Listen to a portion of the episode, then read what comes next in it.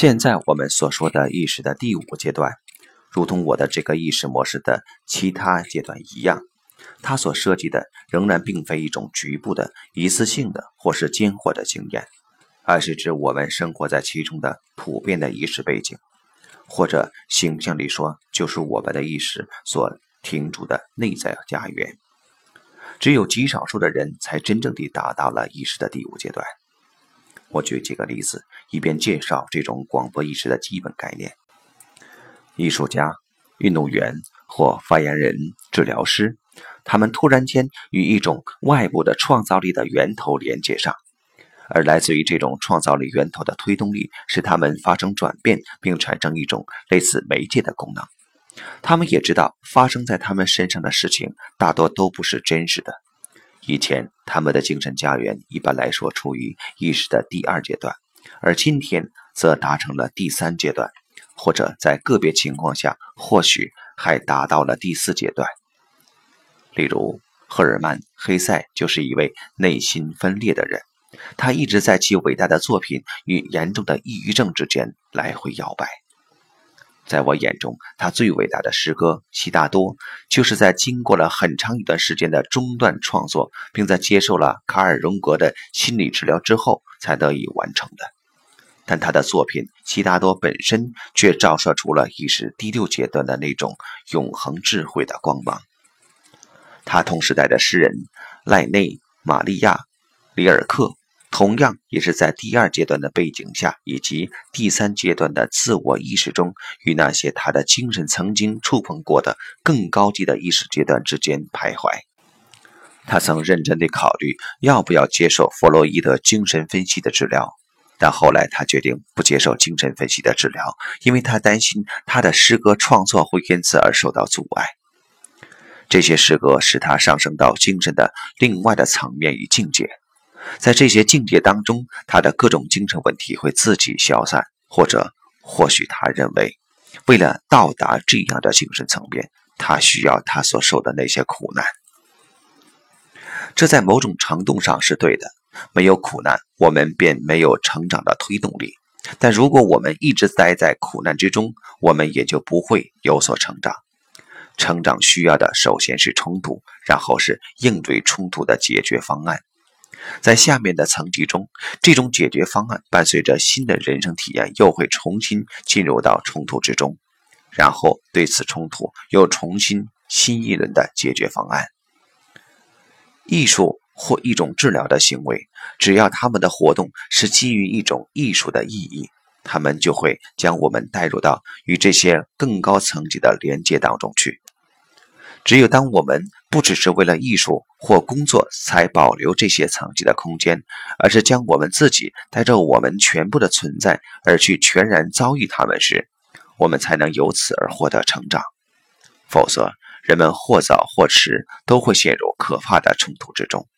因为普通人的生活与这种高远的范畴相去甚远。一个人只有在其生命的部分领域，才可能部分地接触到这种意识层级与境界。这样一来，那么普通的生活对于这个人而言，将会变得越来越平淡乏味，且让人难以忍受。第五阶段就如同在家里一样，那么它究竟意味着什么呢？首先，这即是说，人们完全放弃了他们的意志。更确切的表达是，放弃了他们个人的意愿，即不再是针对自己的意愿而活。现在的这种意愿，完全是服务于那些在我身上所显示出来或想通过我显示出来，而借此来到这个世间的事物的。一般而言，我只是做着我所做的，因为我被一种更强大的力量所召唤，并感觉到自己受其驱使而进行移动。我为此奉献自己，这可能意味着需要承担非常艰苦的工作，但是他对一个人来说其实是无所谓的。护傻子，傻子意。不过，这是另一种必须要做的事，它是一种使命，并且我感觉自己在此过程中如同迈克尔·乔丹那般的自由，像他那样将自己交付给掌管篮球的神明，并让自己的手受其引领。谈及使命，人们自然会立刻想到传教士。但是第五阶段的使命并不产生于传教士，传教士无一例外地属于意识的第二阶段。尽管对传教士的召唤来自于意识的第五阶段，即使他感觉其使命并非来自于自己的意愿，而是感受到了一种召唤，但他对这种使命的诠释又是在第二阶段的背景之下的，因为那里才是他意识的家园。他的这种意识告诉他。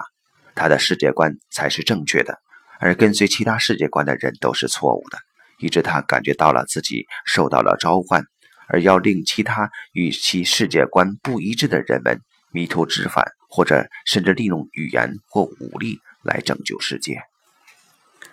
这里显示出了广播意识有可能是危险的。对此，我们可以举一个名人的例子来加以说明：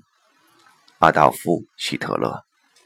毫无疑问，希特勒接受了一种巨大的召唤，他感觉自己是被天命所挑选出来的。希特勒避免使用“上帝”这个词，因为在基督教的意义上，他并非宗教人士，但是他的天命却具有所有神明的特质。为了给德国人民带来他真正的使命，并同时将这个世界从资本主义与布尔什维主义的瘟疫中拯救出来，因为他将二者。即资本主义与布尔什维主义都看作是犹太人或犹太精神的产物。这个世界必须首先要从他们的统治之下被解救出来。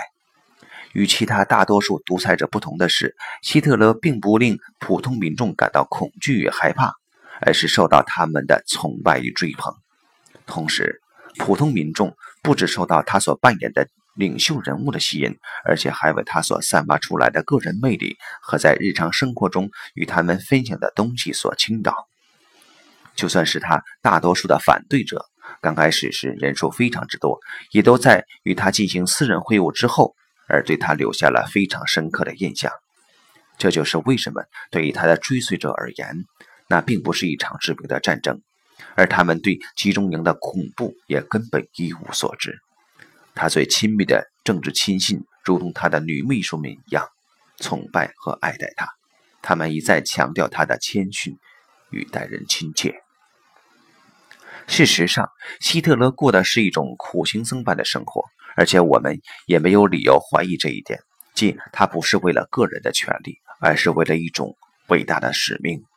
为了完成这种使命，他将自己的个人野心毫无保留地置于这种使命之下，并且自己同样毫无保留地为此效力。那么，像希特勒的这种使命与第五阶段的意识之间又有什么区别呢？如果使命变成了想法，或者更确切地说成为理想，那么它就会是危险的。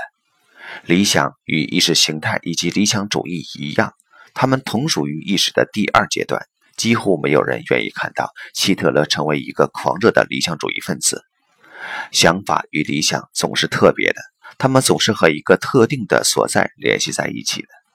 只要人们只限于对他们的存在保持觉知，他们就是有所注意的。他们只是静止的想法而已。这时，好的想法或是坏的想法都无所谓，他们将一个人带入行动中。然而，当这种想法作为理想而自告奋勇地成为某种特殊的东西时，并且对于这个整体以及所有人而言都是正确的东西时，那么它将是具有破坏性的。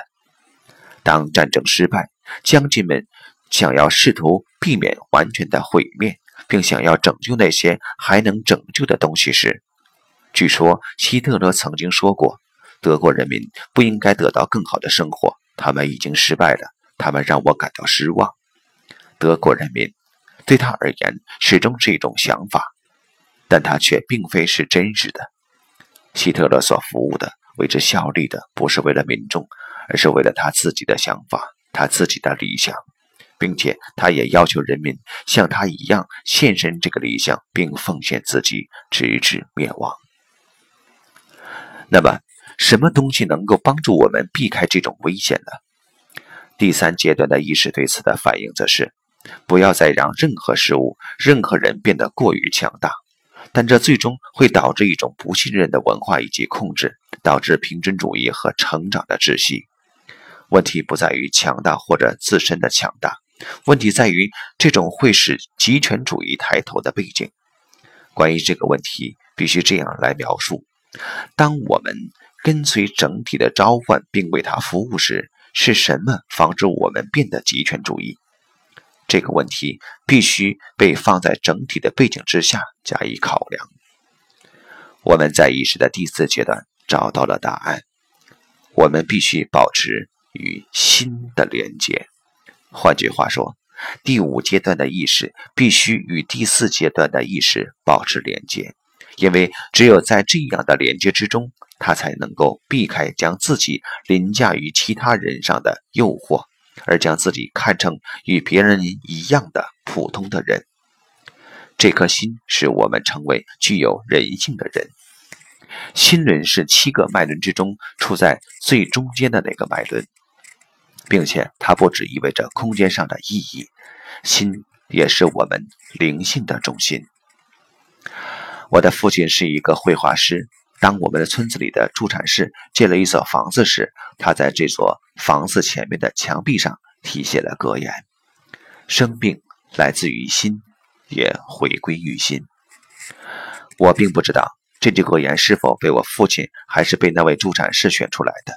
我当时总觉得这句话显得很俗气，且让人觉得略为尴尬。但如果我现在再去感受这句话，我必须说，且不管它俗气与否，这种说法是正确的。正是这颗心，它使我们的生活活得有价值，并成为真正的人；同时，也是这颗心，它保护着我们。使我们不在于变得高高在上，且成为不人道的人。所以，精神必须与心保持连接。所以，第四阶段在某些方面显得比第五阶段还要重要。如果我们安住在意识的第四阶段，那么无论如何，我们是会自然而然地到达意识的第五阶段的。但如果我们非常向往意识的第五阶段，向往它的清明和它的知识，而不断向上拉伸自己，那么我们就会很容易受到诱惑而滥用这种愿景或知识。我们给自己戴上某个人物的高帽子，让世人将自己作为被挑选出来的人而去理解或膜拜。第五阶段的这种使命只是对于我一个人适用的。他呼唤我为了整体而服务，并使我成为到这个世间来本应该成为的样子。这是只有当我跟随整体的移动之时才能经验到的体验。它通过我而产生影响。在这个过程中，我做着这些，我为整体的创造贡献我这部分的力量，而我只是这个整体创造中极其微小的一个面相。在这种微小中，在这种我自身的消亡当中，我体验到伟大，因为这种伟大是通过我而表达出来或显示出来的。但是我却并不伟大，而是他或者这才是伟大的。我是位于这种经验之下的，甚至连这个自己都退到了那个导演了这一切的这之后。但是。为了清楚地看到这一切，并使我们完全参与到自我广泛的死亡当中，我们需要这个我的小死，需要将个人的野心融化到心灵之中。